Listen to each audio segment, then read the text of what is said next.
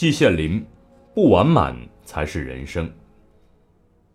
每个人都争取一个完满的人生，然而自古及今，海内海外，一个百分之百的完满人生是没有的。所以我说，不完满才是人生。关于这一点，古今的民间谚语、文人诗句说到的很多很多。最常见的，比如苏东坡的词：“人有悲欢离合，月有阴晴圆缺，此事。”古难全。南宋方岳的诗句“不如意事常八九，可与人言无二三”，这都是我们时常引用、脍炙人口的。类似的例子还能够举出成百上千来。这种说法适用于一切人，旧社会的皇帝老爷子也包括在里边，他们君临天下。率土之滨，莫非王土，可以为所欲为，杀人灭族，小事一端。按理来说，他们不应该有什么不如意的事儿。然而实际上，王位继承、宫廷斗争比民间残酷万倍。他们威仪俨然地坐在宝座上，如坐针毡。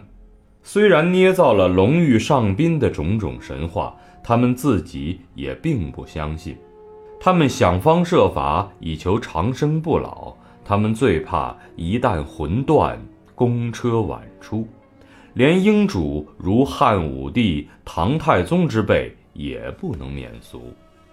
汉武帝造承露金盘，妄想饮仙露以长生；唐太宗服印度婆罗门的灵药，期望借此长生不死。结果事与愿违，仍然是龙御上宾，呜呼哀哉了。在这些皇帝手下的大臣们，一人之下，万人之上，权力极大，骄纵自肆，贪赃枉法，无所不至。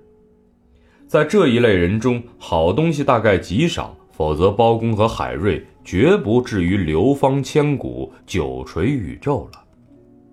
可这些人到了皇帝跟前，只是一个奴才。常言道：“伴君如伴虎”，可见他们的日子也并不好过。据说明朝大臣上朝时，都在护板上夹带一点鹤顶红，一旦皇恩浩荡，亲自急行，连忙用舌尖舔一下鹤顶红，立即涅槃，落得一个全尸。可见这一批人的日子也并不好过。谈不到什么完满的人生，至于我辈平头百姓，那日子就更难过了。建国前后不能说没有区别，可是，一直到今天，仍然是不如意事常八九。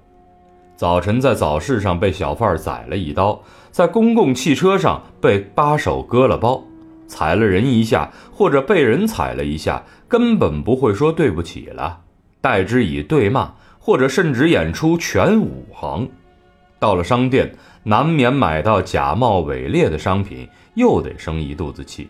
谁能说我们的人生多是完美的呢？再说我们这一批手无缚鸡之力的知识分子，在历史上一生中就难得过上几天好日子，只一个“考”字就能让你谈考色变了。考者，考试也。旧社会科举时代，千军万马过独木桥，要上进只有科举一途。你只需读一读吴敬梓的《儒林外史》，就能淋漓尽致地了解到科举的情况。以周进和范进为代表的那一批举人进士，其窘态难道还不让你胆战心惊、啼笑皆非吗？现在我们运气好了。得生于新社会中，然而那一个“考”字，宛如如来佛的手掌，你别想逃脱得了。